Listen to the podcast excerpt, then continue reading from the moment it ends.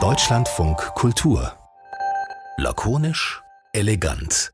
Der Kulturpodcast. Hallöchen. Wer regelmäßig lakonisch elegant hört, kennt dieses Spielchen schon. Ich begrüße, sage meinen Namen, Christine Watti, und verweise dann darauf, dass wir immer noch in der Sommerpause sind. Es sind nämlich ganze vier Ausgaben von lakonisch elegant, die am Strand liegen und sich die Sonne auf den Bauch scheinen lassen. Was wir aber stattdessen im Angebot haben, damit ihr euch nicht fürchten müsst, alleine fühlen müsst oder ununterhalten fühlen müsst, sind einzelne Folgen der Deutschlandfunk Kultur Audioserie Link in Bio, an der auch die lakonische Eleganten in Teilen mit beteiligt waren. Und äh, alles gibt's natürlich gesammelt zu finden in diesem Internet, aber hier im Feed jetzt praktischerweise direkt in eure Ohren eine weitere Folge von Link in Bio. Und zwar ist es ja ein Format, in dem die beiden Hosts, Samira El-Wazil und Friedemann Karik, versuchen, ein besonderes Gespräch zu führen, mal ein Interview, das man vielleicht so noch nicht gehört hat. Das wollen ja immer alle Interview-Podcasts, ich weiß schon, aber wir eben auch. Und wir haben uns so ein paar Sachen dafür ausgedacht. Und in dieser Ausgabe heute unterhalten sich Samira El-Wazil und Friedemann Karik gar nicht mit einem Gast, sondern miteinander. Und ich finde, man erfährt einiges über die beiden. Vielleicht auch für alle Fanboys und Fangirls ganz interessant, aber natürlich auch für alle anderen.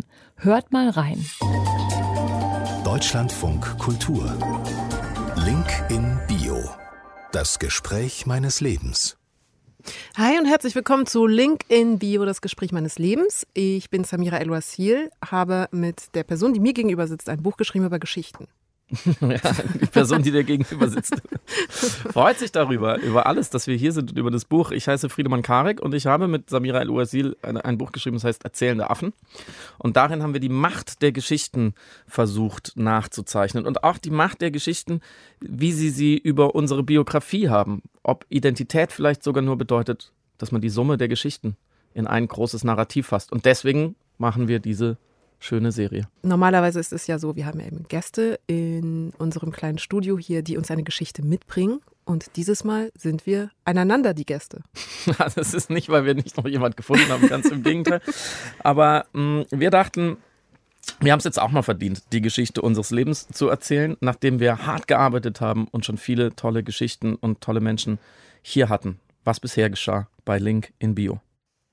Das ist wirklich eine wahre Geschichte. Ja, dass ich als Neunjährige im Hochsommer mit einem Badeanzug und Cowboystiefeln durch Hannover Linden gerannt bin. In diesem Format erzählen uns Gäste die Geschichte ihres Lebens. Mein Name ist Düsen Tekal. Ja, hallo, mein Name ist Eckart von Hirschhausen. Hallo, ich bin Jakob Hein. Der Gast oder die Gästin bringt uns diese Geschichte mit. Ich bin äh, Elisa Asefa. Mein Name ist Daniel Donskoy, ich bin Schauspieler. Als quasi Gastgeschenk. Wir hatten aber zuvor noch keine Möglichkeit, unser Ohr auf diese Geschichte legen zu dürfen. Als mir meine Mutter, da war ich elf, eröffnet hat, dass wir ähm, nach den Sommerferien in ein neues Land ziehen, habe ich mir das angeguckt und war so, boah, bitte nicht. Warum? Warum denn dahin? Ich will da nicht hin. So, wollen wir nicht einfach in Berlin umziehen? Nein, wir zogen nach Israel. Die Geschichte meiner letzten drei Jahre und der zweiten Hälfte meines Lebens, die begann tatsächlich mit einer E-Mail. Diese paar Wochen haben tatsächlich mein Leben ziemlich umgekrempelt, weil es sozusagen Aha-Momente gibt, hinter die man dann auch nicht mehr zurück kann. Hm, da kommt schon die Uhr. Oh, äh, wir okay. haben ab jetzt 60 Sekunden Zeit aus dieser, aus dieser Bewegtheit, äh, die uns, glaube ich, beiden gerade, die uns ergriffen hat, was zu machen für dieses Gespräch. Jetzt geht gleich die Tür auf, oder? Da geht die Tür auf. Ah, das ist also so aufregend. Oder? Ja, äh, also für mich ist es sehr aufregend. wo, wo hast du untertrieben? Das sage ich nicht. Ach komm. Ich finde die Formatidee schon mal äh, großartig. Ja, wir ne? dürfen uns hier nicht zu sehr abbusseln, verbal. Sollten wir kritischer nachfragen? ich weiß es. Äh, sind wir sonst zufrieden mit dem Gespräch bisher, Samira? Ich, mh, mm, nein, um ehrlich zu sein, nein. Nein? Nein, noch nicht. Noch nicht. Aber vielleicht müssen wir... Ja, noch mehr auf den Zahn fühlen, sie ein bisschen mehr quälen. Ich lass es mich mal probieren. Du wärst ein super Unternehmensberater geworden. Hat meine Mutter immer gesagt. ich hoffe nicht. Es hat mir gefallen, dass dieses Gespräch jetzt auch diese Wendung so ein bisschen genommen hat. Und ich meine, es wäre bestimmt alles viel peinlicher, wenn wir jetzt 14, 15 wären. Aber vielleicht wäre es auch ein bisschen lockerer. also, Samira, oh, die ganze Samira, Samira holt den Schuh raus. raus. Oh mein Gott.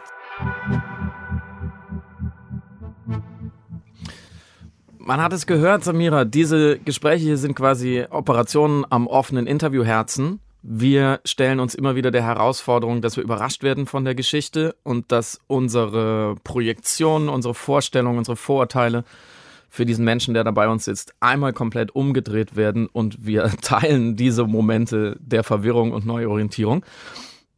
Heute fordern wir uns gegenseitig heraus.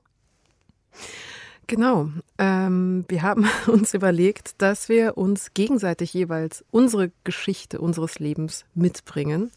Wir haben sie beide voneinander noch nicht gehört, werden sie jetzt im Studio gleich zum ersten Mal hören und schauen, ob wir Vorurteile voneinander, übereinander vielleicht aufbrechen werden mit Hilfe dieser Geschichte. Ich weiß es ehrlich gesagt nicht. Es ist ein großes Interview-Experiment, um ehrlich zu sein. Ja, man muss ja zugeben, wir kennen uns schon ziemlich gut, aber wir kennen uns noch nicht so ewig. Ja. Das heißt, es kann schon sein, dass du jetzt mir gleich eine Geschichte mitbringst aus, ein, aus der grauen Vorzeit ohne Friedemann in deinem Leben, die man sich kaum noch vorstellen kann. Das heißt, da, da, ich bin gar nicht, ich glaube, mich über dich zu überraschen, ist nicht so schwer. Andererseits muss ich sagen, dass ich, glaube ich, keinen Menschen kenne, der so elegant, manchmal schon fast subversiv Anekdoten mit Metaebene verbinden kann wie du. Es gibt ja Leute, die erzählen gute Geschichten. Es gibt Leute, die erzählen witzige Geschichten. Die haben immer zu allem irgendwie so, ein, so, ein, so, ein, so eine Episode, so ein Schwank aus ihrem Leben und da hört man gerne zu. Aber es gibt nicht so viele Leute, die von diesen kleinen Beobachtungen, von diesen manchmal auch Kalamitäten und Misslichkeiten direkt in den ganz großen Geist leiten können. Das kannst du und das mag ich so an dir.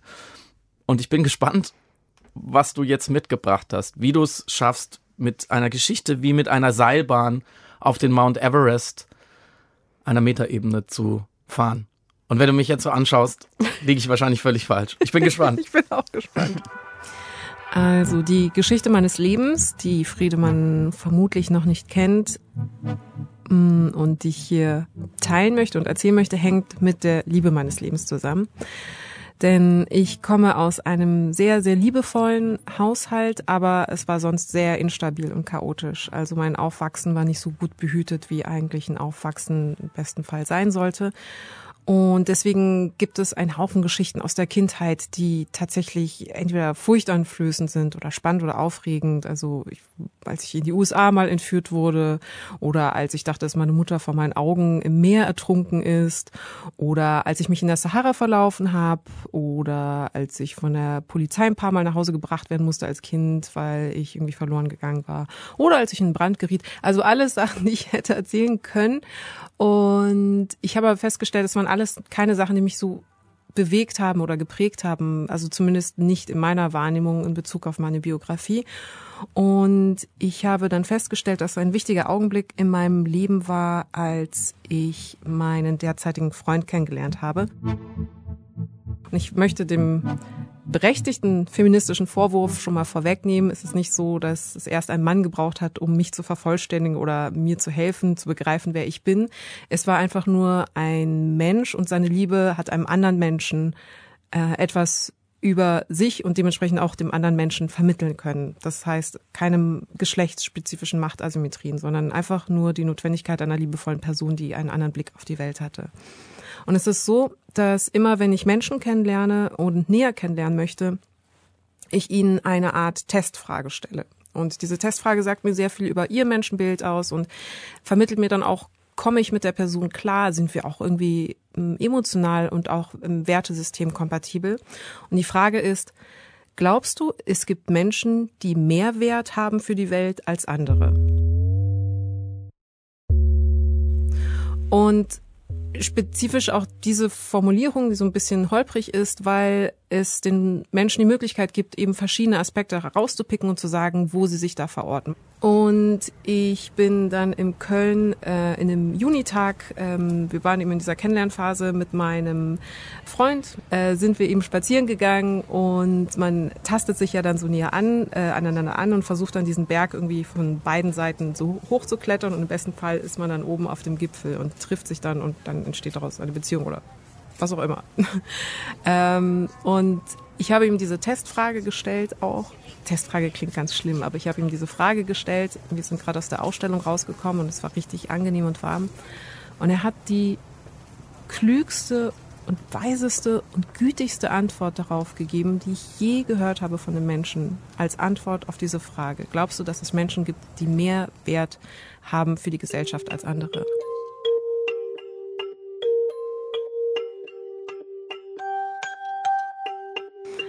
Und das war so ein unfassbarer Moment, weil er plötzlich mein Weltverhältnis um einen kleinen, aber entscheidenden Millimeter zurechtgerückt hat. Plötzlich habe ich mich in Bezug auf die Gesellschaft besser verstanden und nicht nur das, ich habe dank seiner Antwort verstanden, welcher Mensch ich eigentlich sein möchte. Und es war so, als sei er so eine Art Chiropraktiker der Wirklichkeit gewesen mit, diesem, mit dieser seiner Antwort. Und plötzlich war es nicht nur, dass mein Weltverhältnis ein anderes war, sondern auch mein Verhältnis zu mir selbst. Und um also die Frage zu beantworten, was ist die Geschichte deines Lebens, ist es ein ganz banaler kleiner Moment. Es ist der Spaziergang mit meinem Freund, der eine Frage, die ich vielen Menschen gestellt habe, auf so unglaublich schöne Art und Weise beantwortet hat, dass ich plötzlich viel, viel mehr über mich selbst verstanden habe. Und dann auch sofort begriffen habe, ich möchte mit diesem Menschen für immer zusammen sein und ich möchte diesen Menschen auf jeden Fall immer in meinem Leben haben, weil jemand, der so gütig und klug da drauf schaut, ähm, der muss Teil meines Lebens sein. Und was die Antwort auf die Frage war, bleibt mein Geheimnis.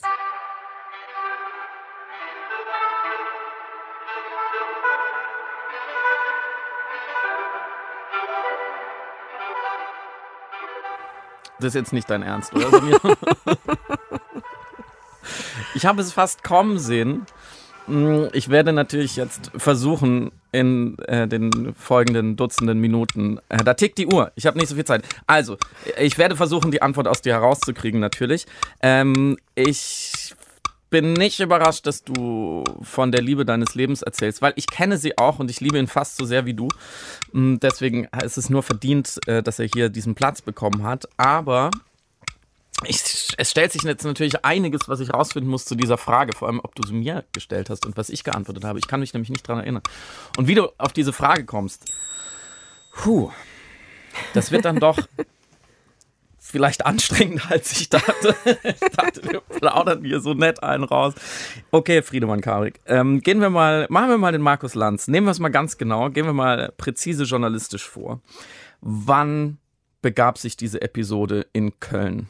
Mhm, Das muss 2016 gewesen sein oder 2017. Okay. Und wie lange kanntet ihr euch da an diesem Tag? Ähm, ein paar Monate.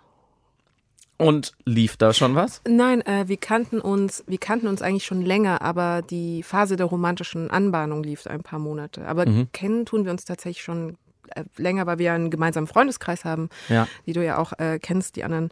Und äh, da es lief insofern, als dass eine romantische Anbahnung stattgefunden hat. Ja, das auf jeden Fall. Also es war die klassische Kennenlernphase, ja.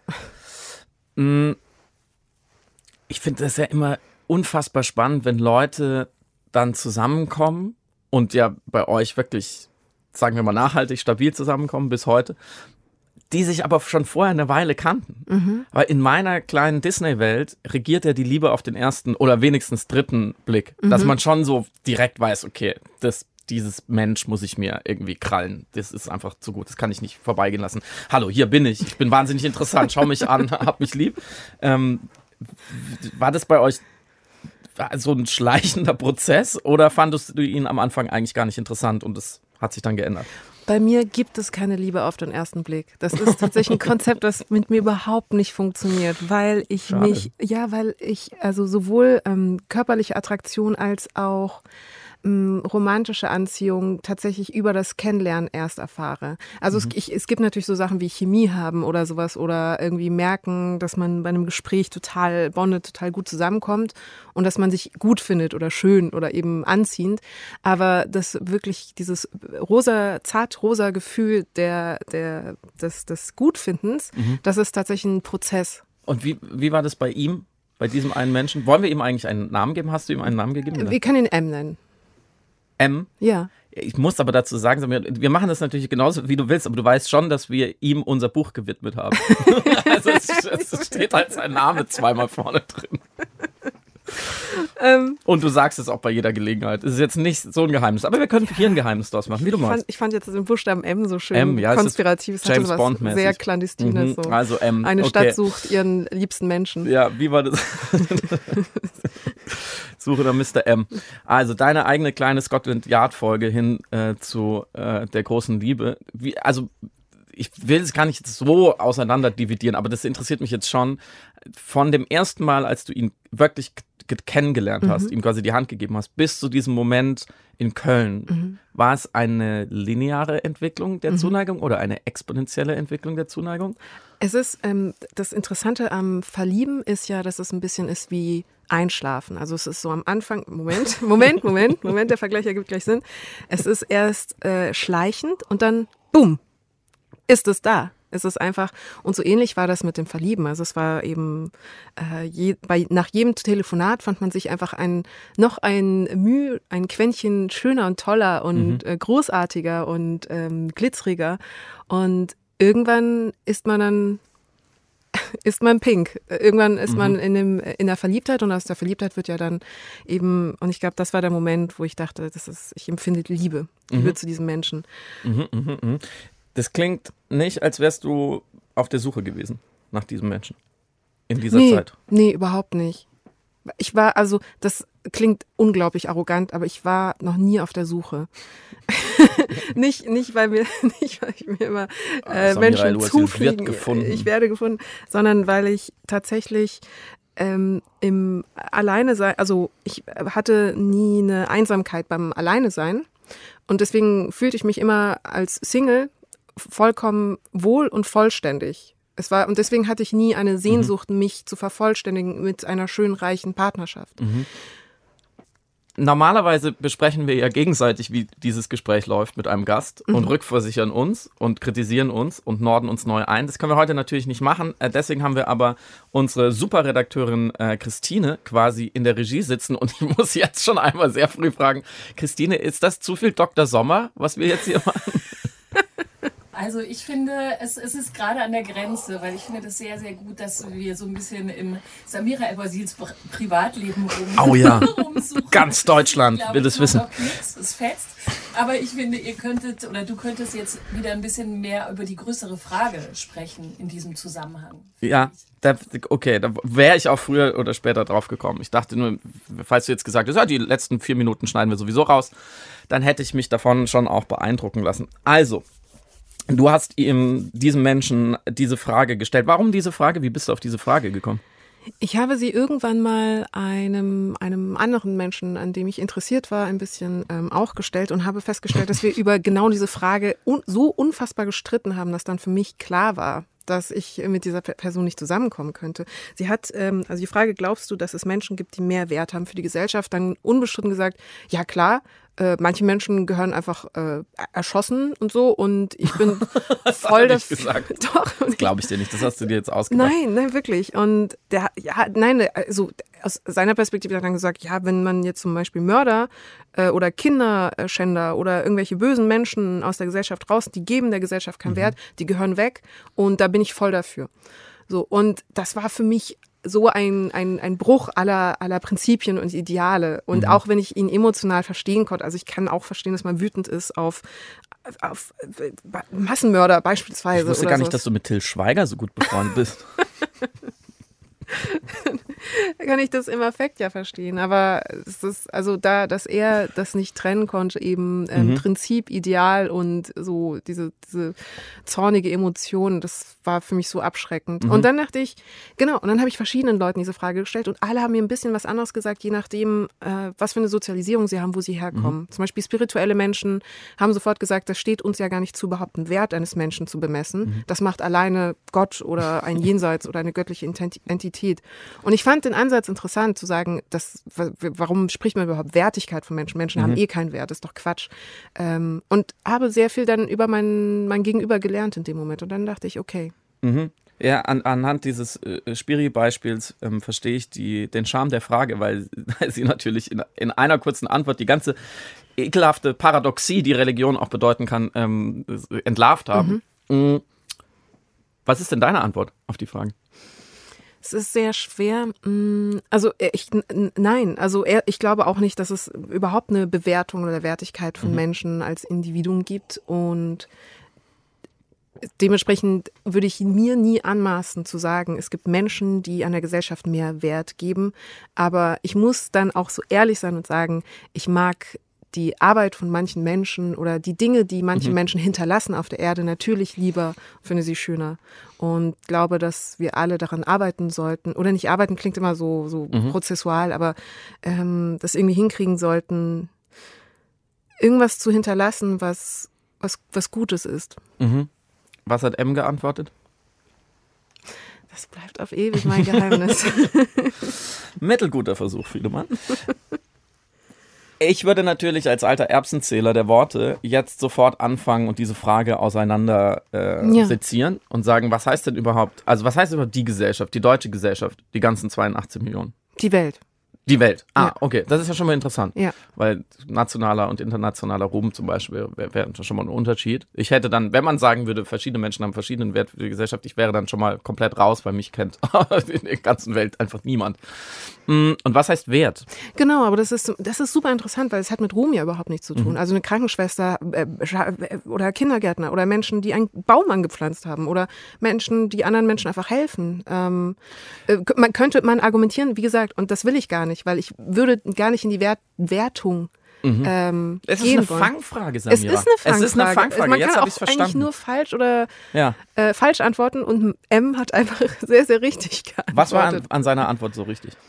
dass sie gütig und reflektiert war und dass sie die Paradoxie, die in der Frage drin ist und die Mhm. Unbeantwortbarkeit dieser Frage, weil egal was du antwortest, ist irgendwie ein bisschen falsch, ähm, aufgelöst hat mit seiner Philanthropie, mit, seiner, Mhm. mit seinem Humanismus. Letzte Frage zu der konkreten Situation, glaube ich. Hat er nachgedacht oder hat er das so aus dem Ärmel geschüttelt? Nee, hat kurz nachgedacht. Aber kurz. Ja, Und hast du ihm dann auch direkt gesagt, wie gut du die Antwort fandest? nein. Nein, da hast du ja nicht in die Karten gucken lassen. Und kurz darauf wart ihr ein Liebespaar. Wenn wir es zu dem Zeitpunkt eigentlich nicht schon sowieso waren, ohne es zu wissen, Mhm. Wahrscheinlich war ich schon mit ihm zusammen und habe es selber noch gar nicht gemerkt. Ähm, mein Herz hatte er schon, dann spätestens dann, ja. Ich durfte äh, nicht zuletzt durch die Arbeit an unserem Buch auch erleben, wie sehr er nicht nur dein Herz hat, sondern wie sehr er auch in deinem Kopf ist, im besten Sinne des Wortes. Und ähm, ich glaube, bei euch, es ist der seltene Fall, dass man wirklich von einer symbiotischen äh, Beziehung sprechen kann, auch intellektueller Art. Und du hast ja eingangs in der Geschichte auch bewusst herausgestellt, ähm, dass du den Vorwurf, ein Mann müsste dich komplettieren, äh, von dir weißt und dass es damit nichts zu tun hat und wahrscheinlich noch viel mehr auf einer intellektuellen Ebene, oder? Also, dass der kluge Mann dich dann auch in deinem Schaffen nochmal auf ein anderes Level hieft. Das ist, trifft ja nicht zu. Nee, es ist eine Komplementarität, von der wir, glaube ich, auch beide, und ich finde das Wort Symbiose sehr schön in dem Kontext, äh, profitieren. Also wie so zwei Bäume, die, deren Wurzeln ineinander gerade verwachsen, aber trotzdem sind das ja zwei eigenständige Organismen, die für sich existieren. Und es gibt so zwei, zwei philosophische Gedankenbilder, die ich in dem Kontext mag. Mhm. Einmal Montaigne, der über seinen Freund Boethus einen ganz schönen Brief geschrieben hat, gesagt hat, unsere Freundschaft zeichnet aus, dass wir eins sind, aber ich genau weiß, wo ich bin und du genau weißt, wo du bist. Und genau die Formulierung war, wir sind Freunde, weil ich ich bin und du du bist. Und genau deswegen funktioniert aber dieses sehr eng beieinander sein, weil wir trotzdem hundertprozentig spüren, dass wir uns nicht im anderen verlieren oder einander zerfasern oder sowas. Und das zweite Bild ist eigentlich ein abgedroschenes, was ja dann in der deutschen Romantik wieder reaktiviert worden ist, Platons zwei ähm, Körperhälften, die dann irgendwie äh, irgendwann im Laufe ihres Lebens und Schicksals zueinander finden. Und ich fand das immer ganz albern, weil ich dachte, das äh, befeuert die Idee des einen, dass es ja nur die eine Person auf den ganzen Planeten geben kann. Das ist rein statistisch ja schon falsch, brauche ich ja auch nicht sagen. Ähm, als ähm, Experte für die Zahlen rund um die Liebe. Und bei ihm ist aber dieses Gefühl da, also dass plötzlich ich eine Einheit war und jetzt bin ich es aber zusätzlich noch mehr mit einer anderen Einheit. Und jetzt sind wir noch mal eine dritte Einheit und haben quasi ein drittes gebaut zu zweit. Mhm. Ist er auch dein bester Freund? Nee, eigentlich bist du mein bester Freund. Vielen Dank. Aber darf ich dich äh, was fragen? Oder? Nein, du darfst Nein, erst darf das ich- später fragen. Ah, okay. ähm, die, die Frage musst du dir ähm, kurz aufsparen und ich würde an dieser Stelle einmal gerne an alle einsamen Herzen da draußen eine Botschaft senden. Falls ihr eure Liebe noch nicht gefunden habt oder jetzt angesichts dieser überbordenden Schilderungen von Liebesglück eure aktuelle Liebe hinterfragt, fürchtet euch nicht. Es gibt viele Formen der Beziehung und sie sind alle okay, wenn ihr euch gut fühlt. Ähm, man muss nicht die totale Symbiose haben. It's not for everyone. Nein, absolut You know? nicht. Absolut Ähm, jedes, jedes Herz wird auf seine eigene Weise glücklich. Ich, der Anspruch dieser Gespräche ist ja, dass sie einzigartig sind. Und ich glaube, bis jetzt erfüllen wir den gemeinsam, weil du so noch nie von diesem Menschen erzählt hast, ähm, was den angenehmen Nebeneffekt hat, dass wenn die ganze Welt diese, dieses Gespräch hört, was sie ja tun wird, dass dann auch jegliche Verdachte ausgeräumt werden, dass wir in irgendeiner Form romantisch verbunden sind. Mm, Das haben wir damit auch ad acta gelegt, aber wir müssen natürlich auch noch über andere Dinge in deinem Leben sprechen als über deinen ähm, Freund. Ich wollte dich fragen, warum du ausgerechnet diese Geschichte ausgesucht hast. Es ist aber, glaube ich, klar geworden, warum. Ich kann dich aber fragen, warum du die anderen Mhm. äh, auch sehr lustig klingenden Geschichten nicht ausgesucht hast, weil ich nämlich weiß, dass du äh, aus deiner Kindheit wirklich ein paar sehr eindrückliche, auch traurige ähm, oder manchmal einfach nur witzige Geschichten äh, mitgenommen hast. Also warum, warum Ja. hast du nicht eine dieser Geschichten ausgewählt? Mm. Ich glaube, am Anfang dachte ich, die Geschichte deines Lebens ist so die Geschichte, die dich ja geprägt hat. Und in einem Klischee-Denken über lebensprägende Geschichten dachte ich, es müssen auch Geschichten sein, die vielleicht traumatisierend hätten sein können oder Mhm. die besonders schicksalhaft waren oder besonders groß. Und dementsprechend war ein tatsächlich Feuer, sowas sehr Elementares als Bestandteil einer Erfahrung, einer Lebenserfahrung als Kind, ähm, empfand ich dann als diese Kriterien, diese, äh, äh, diese Kriterien erfüllend. Ich habe dann aber festgestellt, das sind aber einfach nicht die Augenblicke, die mich und mein Leben geprägt haben, wo Mhm. ich aktiv gedacht habe, sie machten mich zu der Person, die ich bin, zu Samira. Sondern sie haben mich mit beeinflusst, sicherlich, vielleicht ähm, mein, meine Vorsicht der Welt gegenüber oder eine Zaghaftigkeit manchmal oder eine Scheuheit oder so. Aber ich bin trotz dieser Ereignisse die Person geworden, die ich jetzt Mhm. gerade bin, die vor dir sitzt und nicht nur oder nicht aufgrund dieser vermeintlichen Schicksalsschläge. Und ich wollte auch dieses Klischee tatsächlich eben verhindern, ja, schwere, schweres Aufwachsen, also schweres Aufwachsen ist auch echt übertrieben, aber so ähm, unstetes Elternhaus hat dann dazu geführt, dass sie heute so erratisch und volatil ist. Oder so, ganz komische Biografisierungslinien, ähm, Linien, die dann hergestellt werden. Und ja, wenn ich gesagt habe, das war dieser Junitag, war so ein Moment, wo ich plötzlich so mich verstanden habe und mein Verhältnis zur Welt, dann war das der Moment, wo ich plötzlich ernsthaft das Gefühl hatte, ich bin jetzt in mir angekommen. Ich habe aber nur diesen Input von draußen gebraucht, um in meiner eigenen Mitte in dieser Welt irgendwie anzukommen. Und das war dann der Moment, wo ich dann gesagt hatte, ich glaube, ich bin jetzt gerade ich. So un, ungefiltert, un, un, uneingeschränkt, äh, unbeeinflusst. Und diese Geschichten, es sind auch Lust, also mit Abstand natürlich lustige Geschichten, aber zu dem Zeitpunkt waren es auch einfach ähm, traurige, tragische oder anstrengende Mhm. Geschichten, die auch irgendwie so mh, sehr negativ sind. So und ich weiß nicht, wie das bei dir ist, aber man will ja auch nicht sagen, ja, und weil mir was ganz Schlimmes passiert ist, bin ich jetzt der coole Mensch, der hier so total produktiv und total happy mit dir dieses Mhm. Gespräch führt. Es steht ja äh, auch nicht zu Unrecht in der Kritik, diese Traumanarrativierung Mhm. des eigenen Lebens daran so in den Vordergrund zu stellen. Es ist ja auch ein bisschen eine erzählerische Mode geworden. Ich denke da immer an den, an, an den Traumaroman der vergangenen zehn Jahre, Ein wenig Leben, Mhm. ähm, wo es ja nur, also im Endeffekt nur darum geht, wie ein Mensch an, an den ihm zugefügten Dingen zugrunde geht und wir beobachten das fast schon voyeuristisch und so. Wenn man einmal diese Brille aufhat, kann man in jeder zweiten Netflix-Serie das sehen. Mhm. Ähm, deswegen finde ich das ähm, auch sehr sympathisch, kann man sagen, dass du dich versuchst, davon so ein bisschen frei zu machen. Mm. Du hast gerade gesagt, es könnte eine Erklärung sein, dass du ein bisschen volatil bist. Ich finde eher, dass dich ein, eine große Fähigkeit zu staunen auszeichnet und dich überraschen zu lassen und eben offen zu sein dafür, dass ein Mensch etwas sagt, was dann dein, dein Leben verändert. ist dir das bewusst? Kultivierst du das bewusst, diesen offenen Blick? Oder bist du wirklich so offen? Mm, das ist eine tolle Frage. Wie viel Bewusstsein ist hinter, der, das, hinter dem Weltstaunen und der Neugierde? Mm, Ich glaube teils, teils. Also ich habe sowieso immer so eine sehr kindliche Art zum Teil. Ich hab, pfle- pflege auch wirklich meine innere Achtjährige, was so die ganze Wirklichkeit angeht, um auch nicht zynisch zu werden, aber auch um ähm, lernoffen zu bleiben. Und ich glaube, das ist übrigens etwas, das uns beide verbindet, weil ich dich also nicht als kindlich erfahre, aber als sehr neugierigen, Oh, doch. neugierigen Menschen, der Spaß am, am, äh, am Staunen hat oder Spaß am äh, neugierig sein. Und das ist etwas, das ich mir unbedingt bis in mein hohes äh, Alter unbedingt bewahren möchte. Ich glaube, das ist unglaublich wichtig. Mm, aber ja, also es ist auch viel so, ich, viel auch, wie erkläre ich das? Ich bin auch manchmal echt wie so eine Achtjährige. Ich fühle fühl mich wirklich, ich komme in Situationen, im, äh, in sozialen Situationen oder in Anbetracht der Nachrichtenlage und ich komme mir wirklich oft heute noch vor wie ein Kind und versuche mit dem Staunen quasi Mhm. der Ohnmacht entgegenzuwirken, ja.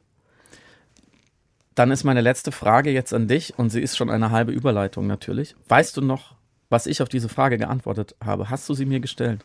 Ich habe sie dir nie gestellt, weil ich kein romantisches Interesse an dir hatte. Ach, du hast die Frage nur.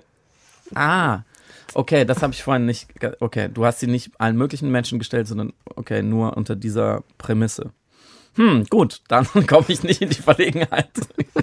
Wahnsinnig klug, enorm klug darauf ähm, zu antworten. Ich muss sie dir aber jetzt natürlich trotzdem stellen, das weißt du, ne? Warum? Weil ich, Ich gerne nicht. deine Antwort wissen würde. Dann, dann stell sie mal, du hast sie noch Okay. nicht gestellt. Glaubst du, dass es Menschen gibt, die mehr Wert haben für die Gesellschaft? Nein. Okay, Punkt. Punkt. Jetzt kommen wir. Das ist das Schöne, ich muss das kurz erklären. Friedemann, der so ein ähm, fantastischer Mentor oft auch ist und sehr erprobt in Interviewsituationen, hilft mir manchmal mit Handgesten, mich daran zu erinnern, was wir jetzt eigentlich machen. Und das weiß ich so zu schätzen. Das weiß ich, also das muss ich nochmal wirklich rauskehren, wie oft mir das geholfen hat, dass du eine entscheidende kleine Geste gemacht hast und mich quasi an das Timing oder die Struktur erinnert hast. Ähm, und an dieser Stelle deswegen danke dafür, dass du da immer äh, mit einem kleinen Flügel quasi schützend Das, das, das freut mich sehr, dass du das sagst. Ich, ich versuche dieses sanfte Dirigieren natürlich wirklich homöopathisch einzusetzen, weil es irgendwie übergriffig ist, aber vielleicht Ich hat es manchmal Sinn. finde es überhaupt nicht als übergriffig, sondern nehme es sehr, sehr dankbar an, ähm, weil ich tatsächlich manchmal Einsätze einfach verpasse, wie gerade eben. Ich bin jetzt nämlich sehr gespannt auf die Geschichte deines Lebens, die wir jetzt gleich hören werden und auf die ich mich jetzt natürlich äh, freue erstens, aber auf die ich auch reagieren muss und zu der ich mich verhalten muss. Und die kommt jetzt. Die Geschichte, die ich mitgebracht habe, habe ich, glaube ich, öffentlich noch nie erzählt, aber vielleicht mal angedeutet. Und dafür reise ich zurück in ein Jahr in grauer Vorzeit, als ich 13 Jahre alt war.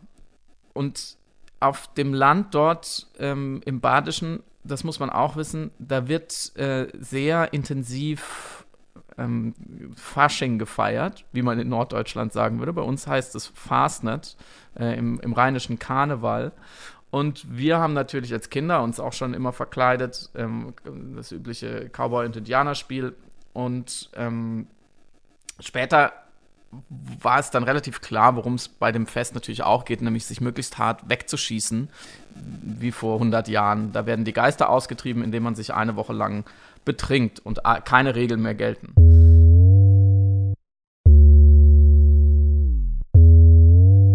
Und wir haben uns getroffen und sind zu der einen Tankstelle, von der wir wussten, dass der Typ, der da, der, der die gepachtet hat, ähm, der da arbeitet, das mit dem Altersnachweis nicht so genau nimmt, beziehungsweise es war ihm völlig egal. Und da sind wir da also in der Tankstelle marschiert und einer hat der sah schon ziemlich alt aus, der war groß und hatte schon so einen Bartflaum, der hat dann äh, tatsächlich Alkohol bekommen und sogar eine Flasche Wodka. Und Wodka war natürlich, Wodka war dann natürlich das, das Allerspannendste, der Endgegner damals. Da haben wir die Finger natürlich nicht so leicht dran gekriegt.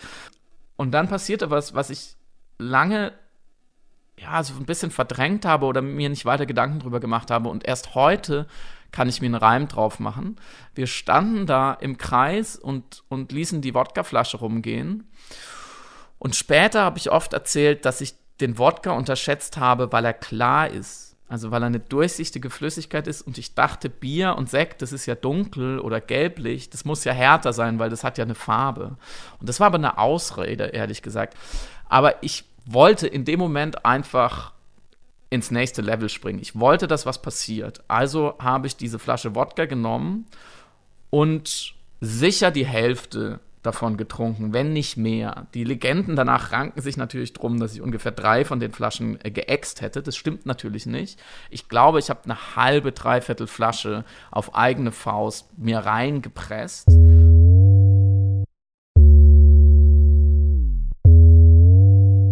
Völliger Filmriss und ich wache auf im Krankenhaus mit, einem, mit einer Infusion in meinem Arm ähm, und äh, sehr, sehr schlechten, in einer sehr, sehr schlechten generellen äh, Verfassung, vor allem aber psychisch, weil ich sofort gemerkt habe, das war richtig dumm. Das war absolut viel zu viel, was ich da getrieben habe. Was an der Geschichte aber dann im Nachgang so prägend war, ist erstens die Erkenntnis, warum ich das gemacht habe. Nämlich, weil ich, ich wollte eine Geschichte kreieren ich wollte tatsächlich, dass an dem Tag was passiert, worüber man noch lange reden wird. Und ich habe sowohl in der Qualität als auch in der Quantität der Mittel natürlich komplett daneben gelangt. Ich war auf eine gewisse Art erfolgreich, weil diese Geschichte verbreitete sich natürlich wie ein Lauffeuer. Es stand in der Zeitung, also ohne meinen Namen. Und alle meine Freunde erfuhren natürlich davon. Aber leider, weil tatsächlich die Polizei ähm, eine rote Linie gezogen hat und gesagt hat, das können wir nicht zulassen, dass 13-Jährige so betrunken an Fastnet in der, in der Gosse liegen.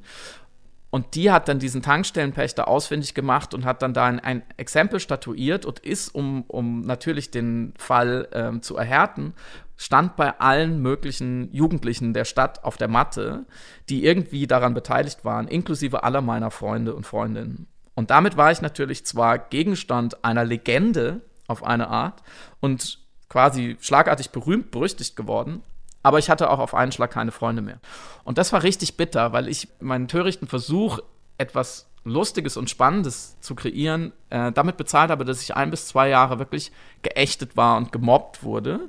Also jetzt nicht bis aufs Blut, aber genug, dass ich richtig drunter gelitten habe und mir neue Freunde suchen musste. Und das war aber natürlich im Nachhinein auch lehrreich, weil ich gemerkt habe, ähm, wie bitter das war und wie sehr ich darauf angewiesen bin, ähm, mit den in Anführungsstrichen richtigen, coolen Leuten zu verkehren und dass ich kein Außenseiter sein will oder kann. Aber ich habe mich jetzt daran erinnert und die Geschichte ausgewählt, mh, weil ich im Nachhinein den Finger drauflegen kann. An diesen Punkt in meiner Jugend, an dem ich entschieden habe oder gezeigt habe oder mir selber gezeigt habe, dass ich in Geschichten denke und lebe und dass ich se sehr viel zu tun bereit bin, um selber eine Geschichte zu kreieren und gleichzeitig ich aber auch gelernt habe, dass man vorsichtig sein muss damit, mit der Wahl der Mittel, dass man anderen dadurch nicht schaden sollte und dass ich auch nicht besonders großen Wert darauf lege, zentraler Gegenstand der Geschichte zu sein. Ich habe diesen irgendwie zweifelhaften Ruhm keine Sekunde genossen. Ich fand es eigentlich nur peinlich das war ein richtiges Eigentor und ich wollte diese Exposition nicht, auf keiner Ebene.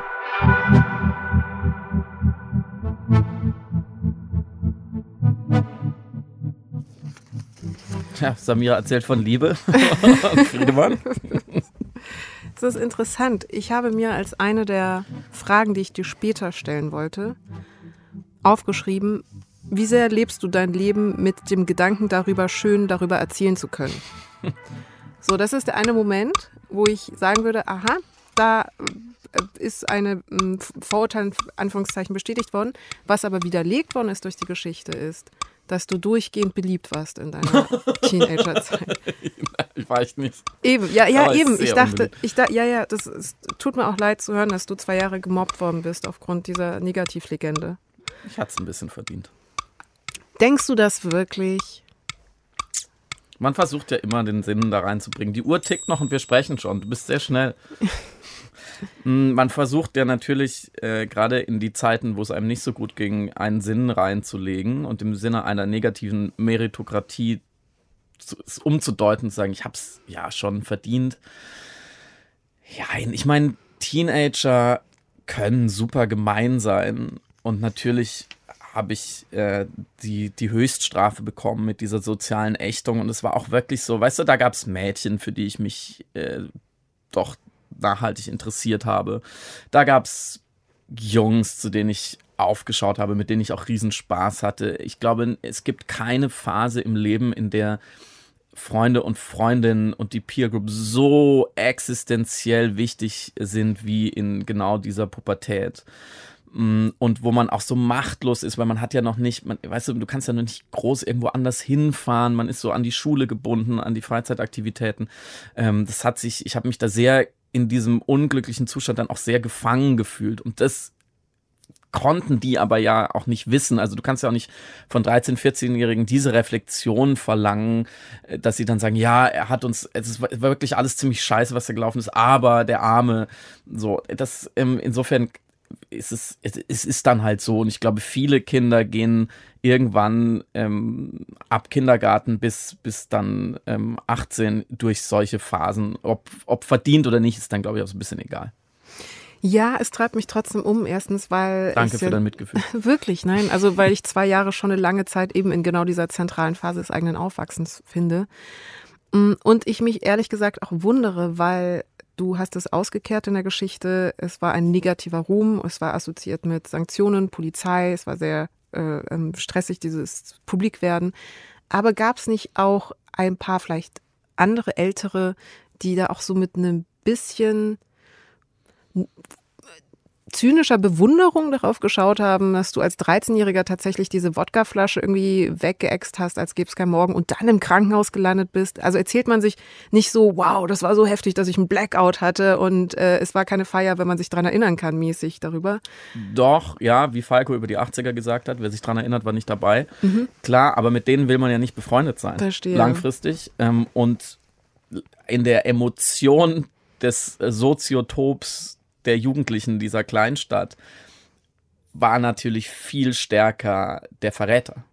Also der, der sie irgendwie ans Messer geliefert hat, implizit oder explizit. Also wenn die Polizei bei dir zu Hause steht, ist der, der dafür verantwortlich ist, einfach eine Ratte. Und egal, wie die Zusammenhänge sind, egal, ob er sowieso schon drunter gelitten hat oder ob die Polizei auch bei ihm stand.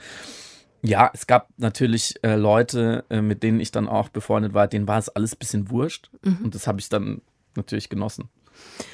Und wenn du diese Geschichte erinnerst und nacherzählt hast, hat sie, was hast du gemerkt, äh, hat aus dieser Episode Einfluss genommen auf dein aktuelles Leben, insbesondere was das Leben ähm, angeht in einem Modus, das interessante Geschichten ermöglicht, wenn man sie nacherzählen müsste über das eigene Leben? Ja, also dieses erzählende Affe sein, nicht umsonst habe ich auch gesagt, wir sollen unser Buch so nennen, weil ich mich damit identifiziere.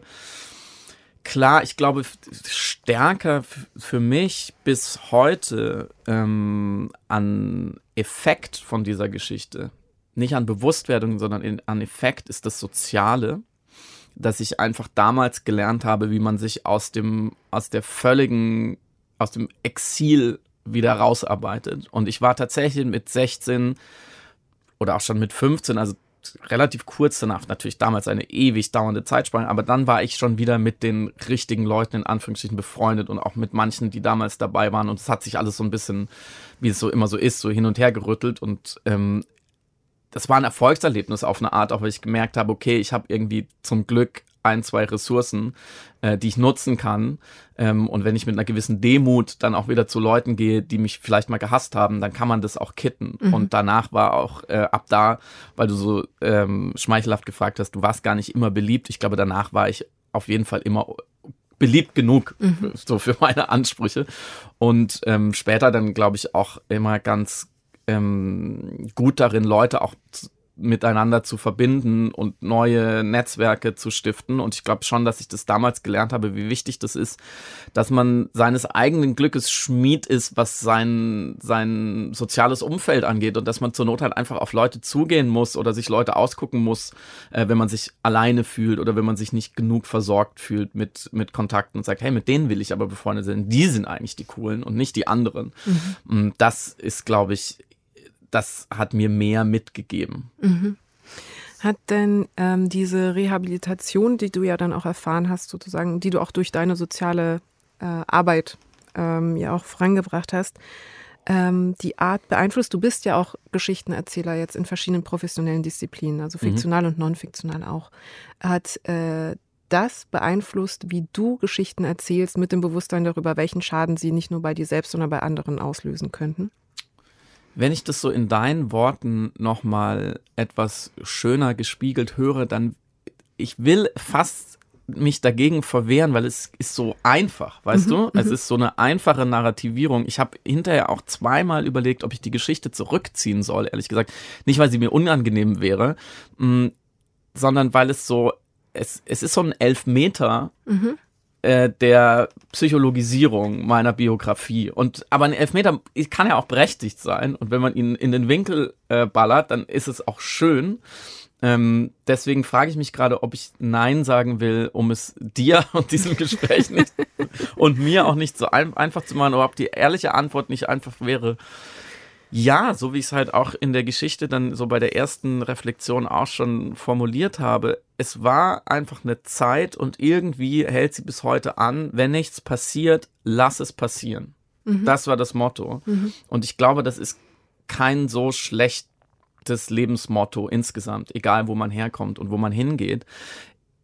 Was ich, was mir natürlich heute ganz anders bewusst ist, ist natürlich ein Stück weit, welche Privilegien einen überhaupt befähigen, ähm, und in die, in die Position bringen, zu sagen, na, mir ist langweilig, ich exe eine Flasche Wodka oder heute, mir ist langweilig, äh, ich schreibe ich ein Buch mit Samira El-Ouazil. Ne? Also das kann, können natürlich einfach sehr viele Leute nicht und sie können nichts dafür. Und ich würde niemals ähm, zu jemand sagen, der offensichtlich ein schwierigere Startbedingungen gehabt hat als ich, ja, dann lass es halt passieren. Mhm. Kreiere deine eigene Geschichte, mhm. ähm, wenn dir langweilig ist oder du keine Freunde hast. Also ähm, da, ich glaube, da lernt jemand wie ich, der wirklich behütet aufgewachsen ist und mit, mit sehr viel ausgestattet wurde ab Werk, ähm, immer wieder das zu hinterfragen und nicht zu leicht als gegeben hinzunehmen. Mhm. Das klingt so, äh, als empfindest du, ich finde das Wort Privilegien in dem Kontext äh, richtig, aber es klingt auch so, als ähm, würdest du im Umkehrschluss sagen, man muss eine Demut haben vor der eigenen Fähigkeit, die, das eigene Leben zu narrativieren, retroaktiv. Ja. Hast du diese Demut? Ich ähm, bin kein besonders demütiger Mensch, wie du weißt. Äh, ich erlaube mir auch eine gepflegte Überheblichkeit manchmal. Ich kokettiere auch mit einer ähm, Arroganz. Ich finde äh, alles, also man darf fast alles, wenn man sich dabei über sich selbst lustig machen kann. Mhm. Ähm, und dann kann man dieses Lernen ja auch nach vorne holen. Ich finde immer, wenn man nicht weiterkommt, wenn es Widersprüche gibt, ähm, wenn man noch keine Antwort hat, dann mach es, stell es nach außen, mach es explizit und mit einer guten Wahrscheinlichkeit werden dir Leute dabei helfen oder dich dich spiegeln. Insofern, ähm, ich glaube, ich äh, lasse es mich so formulieren. Ich, le ich lerne jeden Tag dazu, Samira. Auch durch dich. Mm, lass mich eine sehr gewagte These äußern, weil wir gerade über die Liebe gesprochen haben mhm. und du ja auch ein sehr gutes, schönes, lesenswertes Buch geschrieben hast über diese und wir ja zusammen eben noch mal auch über die Narrative der Liebe gesprochen mhm. haben. Wie sehr glaubst du, beeinflusst dich das Narrativieren wollen des Verliebens und des Liebens deine Liebesfindung?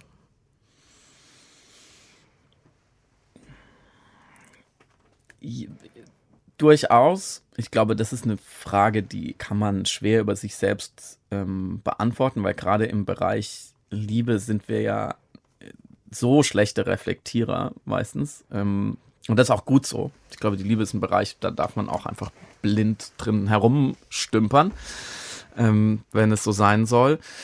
Aber eine gute, äh, also nichts schlägt eine gute Liebesgeschichte. Tatsächlich, ich hatte in meinem beruflichen Leben, äh, hatte ich ganz wenige Momente der äh, fast schon ähm, Selbstauflösung vor Glück.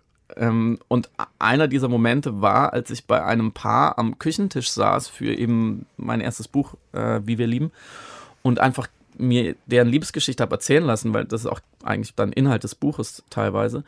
Und die fingen an, sich so gegenseitig ihre Geschichte zu erzählen. Das war auch eine ganz schöne Geschichte und, und stritten sich so ein bisschen über Details, aber eigentlich haben sie so durch dieses, durch das Erzählen und Neuerleben sich in diesem Moment ein ganz kleines bisschen wieder ineinander verliebt und ich saß dem gegenüber und dachte so, jetzt kann ich eigentlich sterben. Also wenn das mein Beruf ist mhm. und meine Aufgabe, ähm, dann habe ich in Anführungsstrichen alles erreicht für mich an, an Zufriedenheit oder Kongruenz mit dem, wie es sein soll. Insofern ähm, glaube ich, dass nichts schlägt eine gute Liebesgeschichte und natürlich ähm, suche ich auch äh, privat nach guten Geschichten, klar. Vielleicht kam daher auch die Frage, ob du manchmal selber das Gefühl hast, eben nicht Protagonist deiner eigenen Geschichte zu sein oder eine Furcht da ist, eben Außenseiter zu sein. Und jetzt die Frage, was genau ist ein Außenseiter heutzutage? Also ich habe keine Angst davor. Ich habe es ja einmal erlebt und ähm, seitdem alles dafür getan, es nicht wieder zu erleben. Und ich glaube, es passiert auch nicht mehr. Ich finde tatsächlich, dass die, das, was wir so machen, das Schreiben, sehr, sehr einsam. Und äh, da fühlt man sich manchmal als Außenseiter. Mhm. Und das muss ja aber auch sein. Es geht nicht. Du kannst nicht ein Buch schreiben, ähm, ohne dich an gewissen Stellen, zumindest mental, komplett darauf zurückzuziehen. Und das, du musst da alleine durchgehen. Vor allem, wenn man, glaube ich, Romane schreibt oder schreiben will, dann ähm, gehört es ist es Teil des Jobs einfach. Mm. Und ich finde aber, dass jegliche Romantisierung dieses Außenseitertums finde ich falsch. Mhm. Ich glaube, dass. Ähm, Warum? Weil ich glaube, dass unsere Zeit ähm, andere Figuren und äh, Rollenmuster braucht. Ich glaube, dass ähm, es gibt kaum ein Problem unserer Zeit, was man durch sehr viel Nachdenken äh, in der Eremitage lösen wird. Ich glaube, das sehe ich einfach nicht. Mhm. Ich glaube, die allermeisten Probleme unserer Zeit müssen wir durch Vernetzung lösen. Und deswegen käme es, mich, käme es mir äh, überhaupt nicht in den Sinn, ähm, mich so als Dichterfürst irgendwann mal äh, so auf mich selbst zurückzuziehen in meine Höhle und dann so zu tun, als wäre das jetzt ein, eine erschrebenswerte Rolle in der Gesellschaft. Ich, ich finde das unfassbar eitel und äh, faul. Auch weil ähm, die Arbeit fängt äh, bei den anderen Menschen an. Die Hölle sind die anderen. Ähm, und damit muss man arbeiten. Mhm. Kannst du mir diese. Du, du hast gerade gesagt, du hast keine Angst davor, Außenseiter zu sein, weil du auch dagegen arbeitest. Das glaube ich dir auch, aber du hast Angst vor der Einsamkeit. Das, ja. Das, kannst du mir beschreiben, erstens warum und zweitens, wie sie sich genau anfühlt? Ja. Ähm, ich, ich habe Angst ähm, gar nicht so davor vor der physischen Einsamkeit, weil gegen die kann man immer relativ einfach was machen und sich mit Leuten umgeben. Ich habe ähm, viel mehr Angst vor der intellektuellen Einsamkeit mh, mm, und vor dem, vor dem Gefühl, nicht verstanden zu werden und alleine an einem Punkt des Diskurses oder an einem Punkt der Erzählung zu stehen und ähm, niemand zu finden, der, der zuhört oder auf die richtige Art zuhört. Mm, und deswegen weiß ich das ja auch sehr zu schätzen, was, was wir miteinander haben, dass ähm, ich weiß, mit jedem noch so abstrusen Gedanken kann ich zu dir gehen. Es gibt auch noch andere Menschen, aber ähm, nicht viele. Mm, und werde damit nicht alleine gelassen. Weil das ist ja immer die große Gefahr, wenn man, ähm, wenn man nachdenken über Dinge und sich Sachen ausdenken zu seinem Beruf erhoben hat, dass man ähm, wie so ein wie so ein Minenarbeiter in den falschen Stollen abbiegt und dann steht man da alleine und es ist dunkel und kalt und der, der Wellensittich, äh, der im Grubenschacht, der, der das Gas anzeigen soll, der, dem wird auch schon langsam schwindlig und dann findet man den Rückweg nicht mehr. Mhm. Und äh, davor habe ich ja, also man sagt immer, ich habe keine Angst, ich habe Respekt, aber ich würde sagen, ich habe so viel Respekt davor, dass man es vielleicht auch schon ähm, wieder Angst nennen kann. Ich danke dir für dieses Gespräch. War es das Gespräch deines Lebens? Das war schon auf jeden Fall sehr anders als andere Gespräche, auf eine gute Art. Ja, das kann ich nur so bestätigen. danke für diese fantastischen fünf Folgen mit dir. Äh, vielen Dank dir. Was ist das Gespräch deines Lebens? Ja. Das war Link in Bio, das Gespräch meines Lebens. Mit Samira El-Uasil Und Friedemann Karik. Link in Bio, das Gespräch meines Lebens, ist eine sechsteilige Produktion von Deutschlandfunk Kultur. Redaktion Christine Watti und Caroline Scheer. Redaktionelle Mitarbeit Ivy Norte.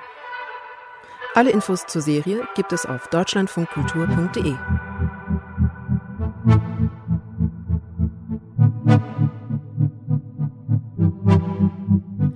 Wie waren wir, Samira?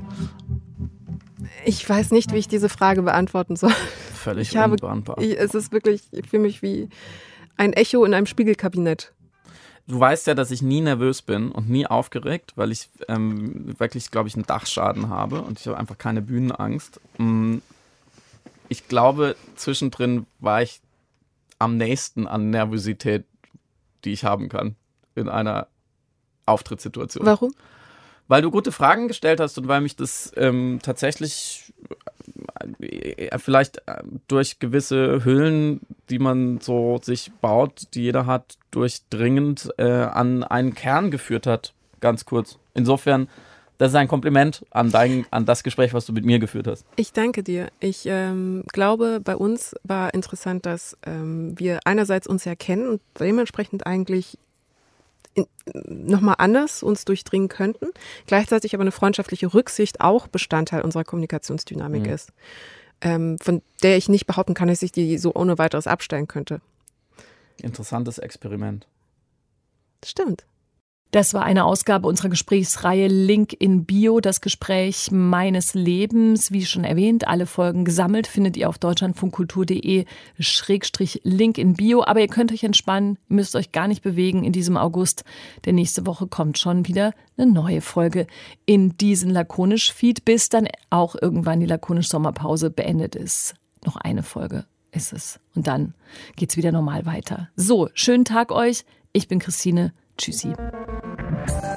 Mehr von Deutschlandfunk Kultur hören Sie auch in unserer App. Der DLF Audiothek.